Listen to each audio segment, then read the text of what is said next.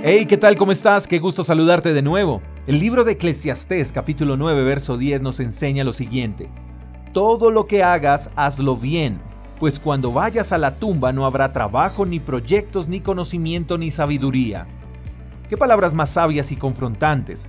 Lo digo porque a veces se nos olvida que algún día moriremos y creemos que tenemos más días por delante asegurados y si no fuera así no tuviéramos en nuestras agendas citas para dentro de una semana o un mes o quizás más de un año. ¿Y cuántos no hemos tenido esos días en donde todo lo que hacemos lo hacemos con mala actitud, de afán? Hacemos las cosas a medias, con rabia.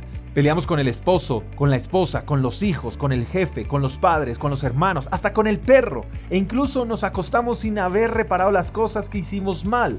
Y dependemos de otros para tener buena actitud o para hacer las cosas como de verdad deben hacerse. El pasaje nos enseña que debemos hacer todo, no algunas cosas, dice todo, debemos hacerlo bien. ¿Por qué razón? Bueno, creo que la razón por la que Dios nos invita a hacer cada día las cosas bien es porque mañana quizás no haya la oportunidad para hacerlo. Así que el día para hacer lo bueno es hoy. Sería muy necio pensar que después habrá tiempo para corregir lo que está mal. Hoy es el día para sonreír, para decirle a tus hijos lo especiales y hermosos que son. Hoy es el día para dejar de pelear con tu esposa, con tu esposo. Hoy es el día para trabajar con alegría, para estudiar, para tener buena actitud, para sonreír, para ser felices, para hacer todo con ánimo. Solo hay una vida en esta tierra, solo hay una oportunidad, así que todo lo que tengas que hacer hoy, hazlo bien.